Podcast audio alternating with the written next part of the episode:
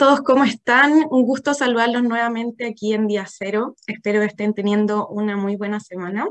Eh, quiero dejarlos invitados, como siempre, a seguirnos a nosotros en todas nuestras redes sociales. Nos pueden buscar como Ideo Digital. Y obviamente también que sigan todas las redes sociales de Divox Radio para que se vayan enterando de, todas nuestras actualizaciones y también eh, vayan sintonizando los otros programas que son todos enfocados en tecnología y en innovación. Em, como les conté en el último capítulo, em, este capítulo del día de hoy eh, va a estar centrado en el premio Los Creadores, que seguramente ustedes han escuchado harto hablar de estas iniciativas que tenemos en Fundación CODEA, que van muy de la mano con, lo que es IDEO Digital. Eh, ambas son iniciativas de educación de la Fundación y eh, que promueven en el fondo la enseñanza de las ciencias de la computación y de desarrollar habilidades eh, del siglo XXI en los estudiantes. Em, el entrevistado del eh, capítulo anterior, Juan Flores, él fue parte de los creadores y nos contó un poco. Eh, pero igual les quiero eh, dar como más contexto para que vayan entendiendo un poco esta iniciativa. Y este, este premio se creó hace cinco años atrás de Fundación CODEA con una alianza con el Mercurio TVN y medios regionales que en el fondo buscaban instalar en la agenda pública y la comunidad escolar la importancia de desarrollar las habilidades digitales para enfrentar eh, obviamente los desafíos del siglo XXI. Eh, ya todos sabemos que la educación está cambiando, que no podemos seguir con el mismo paradigma que existía desde los años 80. Entonces, la idea con esto es fomentar la innovación temprana y eh, reconociendo a los, a, los, escolares que será nuestra próxima generación de talentos digitales y líderes de nuestra sociedad los creadores, em, además de, ser un premio y un concurso, por así decirlo, eh, también está pensado para em, enseñar y ayudar también a llevar a cabo este, esta idea que tienen eh, los niños o un profesor, o también eh, podrá, uno puede desarrollar su, su, su proyecto desde cero. Entonces pueden encontrar clases de ideación, prototipado, comunicación y herramientas tecnológicas como Microbit, modelado 3D, diseño web, diseño de apps, Arduino y inteligencia artificial. Em, les, quiero dar algunos datos que creo que son necesarios de compartir con ustedes, que en el fondo esto eh, impulsa la descentralización de la innovación con proyectos en todas las regiones de Chile. Todos los años se busca que en todas las regiones hayan, haya por lo menos un proyecto porque nuestra idea es llegar obviamente a todas las escuelas. Hay 16 ganadores regionales, y 3 ganadores nacionales. Y em, hasta la fecha, más de 600.300 niñas, niños jóvenes y docentes están creando tecnología gracias a este, a este premio. Así que ya saben, los dejo invitadísimos a participar de esta iniciativa, que en verdad es una, una, oportunidad de aprendizaje para toda la escuela, porque a veces uno puede pensar que solo los niños están aprendiendo con este proyecto, pero la verdad es que el aprendizaje es también con los docentes, con los directores, esto de, ser aprender líder, que ya eh, lo hemos mencionado anteriormente. Em, porque también esto genera como poder sacar a los niños del aula, que no sientan solamente se aprende ahí, sino que se aprende en muchas partes, y también un poco sacarlos de esa como presión de las notas, que están haciendo como eh, algo que no les ponga tanto presión como, como puede ser eh, el año en sí. Em, entonces, también les quería contar que en IDEO Digital comenzamos con eh, la convocatoria de Train de Trainers. Este es nuestro entrenamiento de facilitadores es nuestro segundo año, porque el año pasado hicimos uno eh, piloto, y esta estamos haciendo una postulación abierta para profesores y personas que sean eh, del área de la informática, para, que, para formarlos y que sean parte de nuestra red de facilitadores que ellos, o sea, tiene grandes ventajas de, aprendizaje, eh, oportunidad laboral también. Así que los que estén interesados se pueden comunicar con nosotros a través de nuestras redes sociales o en nuestra página web pueden encontrar más información porque em, es con selección de, currículum. Así que ahí vamos a estar esperando sus postulaciones. Eh, vamos a ir a la pausa y volvemos con nuestro invitado de hoy, así que eh, sigan con nosotros. Te invitamos a conocer el destacado rol central de la educación técnica profesional en Chile, sus innovaciones, desarrollos y el importante impacto que genera en las personas y los territorios. Cada jueves, 17 horas, junto a Elizabeth Zapata, solo en divoxradio.com.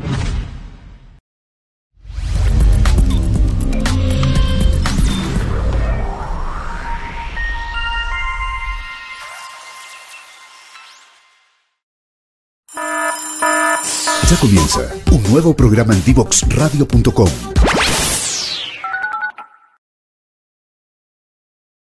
Hola a todos, ya estamos aquí de vuelta en día cero y eh, les quiero presentar a nuestro invitado del día de hoy.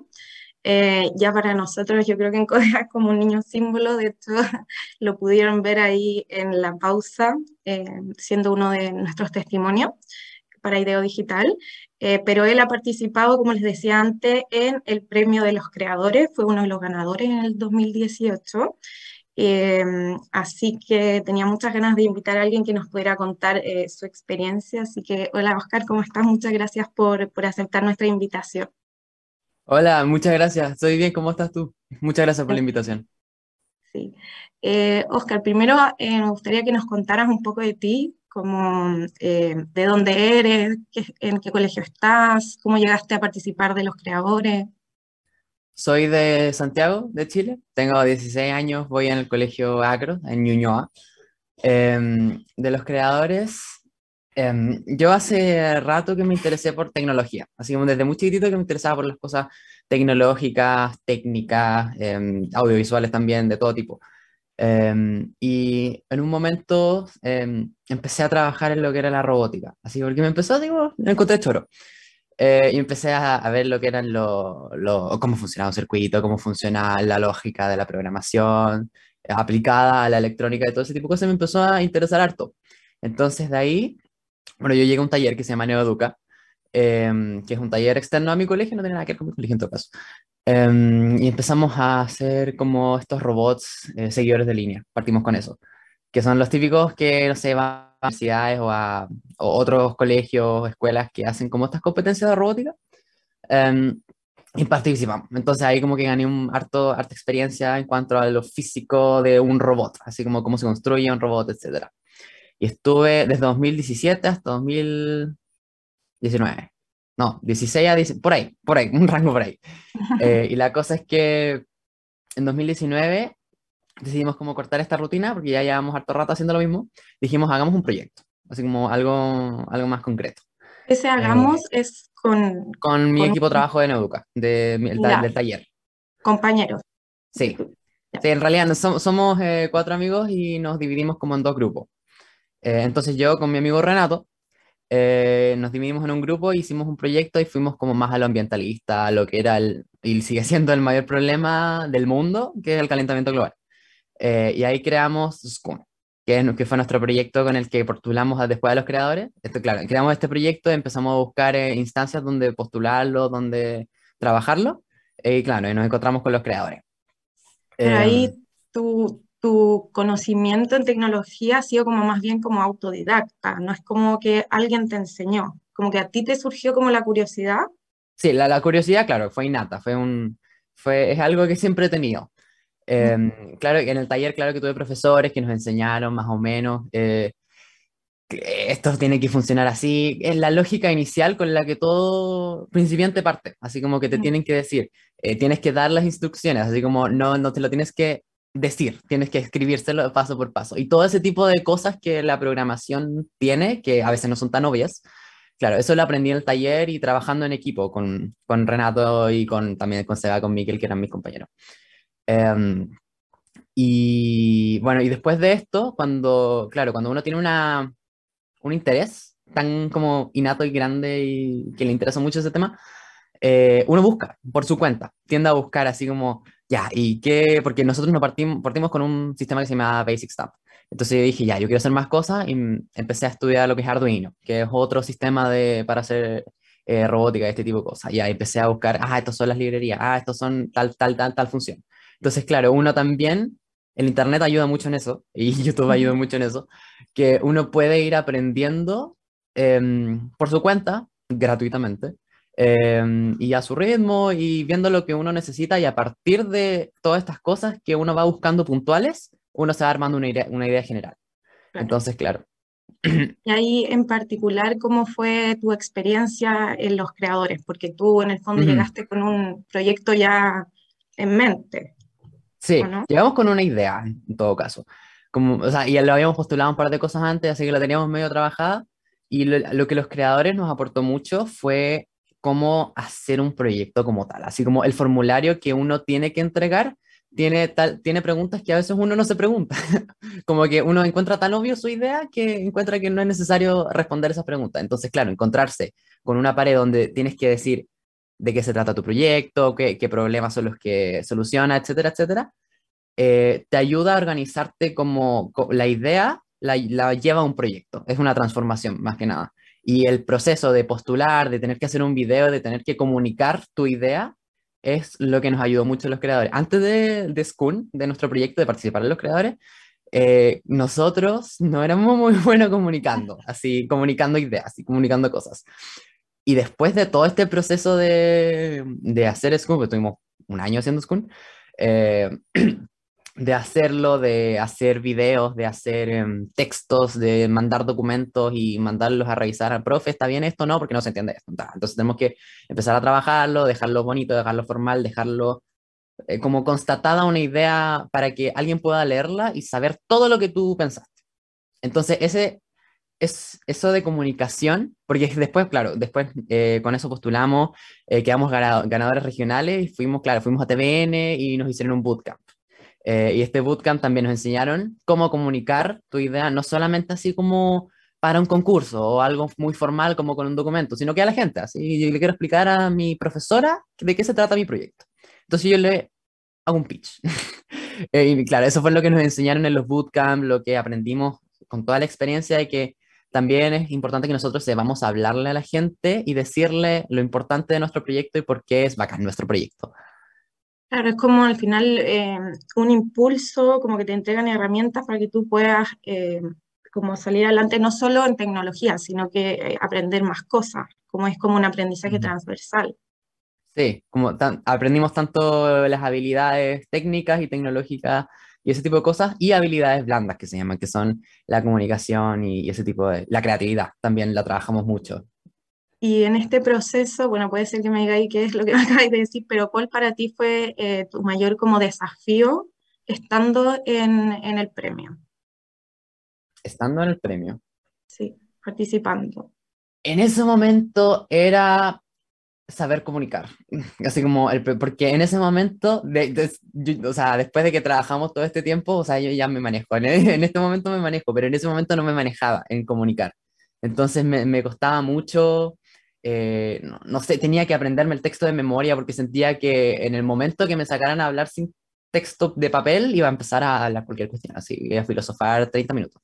Entonces, ese, esa, mm, ese ejercicio de tener que practicar cómo comunicar mi, mi idea concisamente eh, fue, fue muy buena para mí. Yo creo que me, me ayudó harto. Ahora puedo, eh, claro, hacer otras cosas, no sé, hacer mm, videos, puedo hacer em, exponer en, el colegio. Así me, es mucho más fácil hacer proyectos en el colegio. Ya sé cómo hacer un proyecto en el colegio. Ya tengo el orden, ya sé cómo presentarlo. Entonces, todas esas cosas me ayudaron también en mi vida, mi vida personal. ¿Y qué, de qué se trató tu proyecto? Ah, bueno. Eh, Schoon es un robot que limpia la basura que hay en las playas, básicamente. Nosotros apuntamos al problema del calentamiento global eh, y uno de los principales factores que inciden en el calentamiento global es el océano. El océano eh, eh, cubre gran parte de la superficie de la Tierra y es un regulador de la temperatura mundial y absorbe un cuarto de las emisiones de CO2 y emite la mitad del oxígeno que respiramos, entonces como súper importante para nosotros. Y dijimos, dijimos así como, tenemos que cuidar el océano porque le estamos lanzando basura, le estamos lanzando como un tarro, o sea, un container gigante de basura por minuto. Ese es el equivalente que de basura que tenemos en el mar. Entonces, ¿por qué sacar esta basura del mar si en realidad nunca debió haber estado ahí? Y con eso em, llegamos a Skun, encontramos que una de las fuentes de la basura oceánica son las playas, los, los, residuos que la gente deja, los cigarrillos, las botellas, los envoltorios, que dejan la playa, después la marea sube y se la come y se la lleva. Entonces, eso es lo que queremos evitar que pase. Y para eso, creamos un robot que es autónomo y utiliza energía renovable, que lo que hace es sacar toda esa basura y evitar que llegue al mar. Perfecto, buenísimo. ¿Y ahí han pensado en hacer un escalamiento de, su proyecto o a qué llegaron finalmente? A lo que nosotros llegamos, eh, o sea, llegamos, claro, lo postulamos a los creadores, llegamos ganadores regionales, eh, nos dieron un, uno que otro premio también, eh, y también, claro, estábamos trabajando en eso y se nos vino pandemia. Entonces, como que no ha finalizado, no tenemos el proyecto concretado, o sea, lo tenemos escrito, lo tenemos bien. Eh, pero eso, para llevarlo a una realidad, nosotros personalmente no, no creemos que no podemos hacerlo así como eh, financieramente, así como hacer una empresa que se llame Schoon. Podremos intentarlo, pero en realidad es como mucho, mucho, muchas cosas que nosotros no sabemos. Eh, lo que queremos hacer es ahora listo, tratar de encontrar inversores o tratar de venderlo como proyecto, así como para que, se, para que alguien que sabe pueda hacerlo y que esto sea una realidad. Perfecto. Y mm, ahora que, mm, bueno, tú sigues en el colegio y todo eso, em, ¿qué, qué te, te, hizo algo cambiar eh, eh, estar en este premio como de tu mirada más laboral? Como ahora tienes más ganas de hacer algo con tecnología o a ti es como un hobby o algo que, que va como de la mano? La verdad, a mí me gustan hartas cosas, me gustan hartas áreas, soy, me gusta tan, mucho lo técnico y lo científico, me gustan las matemáticas, la física y esas cosas, también me gusta mucho el arte, me gusta la música, me gusta de todo, así la verdad yo, yo personalmente estoy indeciso con lo que quiero hacer. Sé que quiero eh, empezar estudiando en, ingeniería mecatrónica, que es, claro, todo lo relacionado a la robótica y a automatizaciones, ese tipo de cosas. Em, me, gustaría empezar por ahí, porque es una carrera que es, siento que me gusta y siento que tiene mucho campo y que se, le, se viene mucho en, en, términos de robótica, así que quiero empezar por ahí, quiero ver si es que puedo estudiar afuera y ese tipo de cosas. Ahora, no sé si es que me vaya a dedicar a eso, ese va a ser un problema para el Oscar del futuro, pero por ahora, claro, quiero empezar por ahí. Me encanta. Oye, em, nosotros ahora estamos haciendo las convocatorias al Premio de los Creadores, entonces te quería preguntar, ¿qué consejo le harías tú a los niños, eh, niñas, eh, adolescentes y a los profes que postulan? ¿Cuál sería tu mayor consejo eh, para ellos? Mi consejo es que postulen, para empezar. claro, uno tiende a como preocuparse, así como, oye, va a estar bien así mi idea, no voy a hacer el ridículo, así no va a haber un juez riéndose de mí. No, no va a haber un juez riéndose de ti, porque todas las ideas, por muy locas que parecen, porque de hecho Skun partió como una escoba gigante que barría la playa, y después, claro, lo fuimos, lo fuimos escalando, dijimos, no, no, no, puede que no sea una escoba gigante, puede que sean varias escobas chicas. No, pero puede ser la misma escoba chica que haga un recorrido, ya, pero puede ser automatizada, puede ser Skun. Y ahí llegamos a eso. Entonces, claro, todas las ideas son pueden ser aterrizadas. Entonces no tengan miedo de tener una idea loca, porque puede ser lo que salve el mundo. A mí me encantó eso. Como que siento que de eso la tecnología tiene mucho del error, errar y volver, errar y, volver. Claro, no hay que tener miedo de equivocarse en todo caso. Oye, Oscar, muchas gracias. Y ahora quiero pasar a nuestra sección que se llama Yo Recomiendo, para que eh, nos deje alguna recomendación sobre esta temática para que aprendamos. Ok. Eh, yo, yo recomiendo que cuando les interesa algo, mm, busquen, busquen información. El Internet está ahí y de verdad que es muy grande y de verdad que pueden encontrar lo que se les ocurra. Básicamente si es que uno tiene un problema hoy en día como para solucionar algo técnico, alguien ya lo tuvo y alguien ya lo resolvió. Entonces uno puede ir a encontrarlo. Usen Internet, usen YouTube. Em, el inglés es también muy útil, muy útil. Así que también eh, hay que, eh, recomendaría, si es que no hablan inglés, tratar de meterle un poco de empeño porque de verdad que abre muchas puertas y tratar de buscar, buscar, o sea, no esperar a que mm, aparezca un comercial de una persona que me quiere enseñar robótica. No.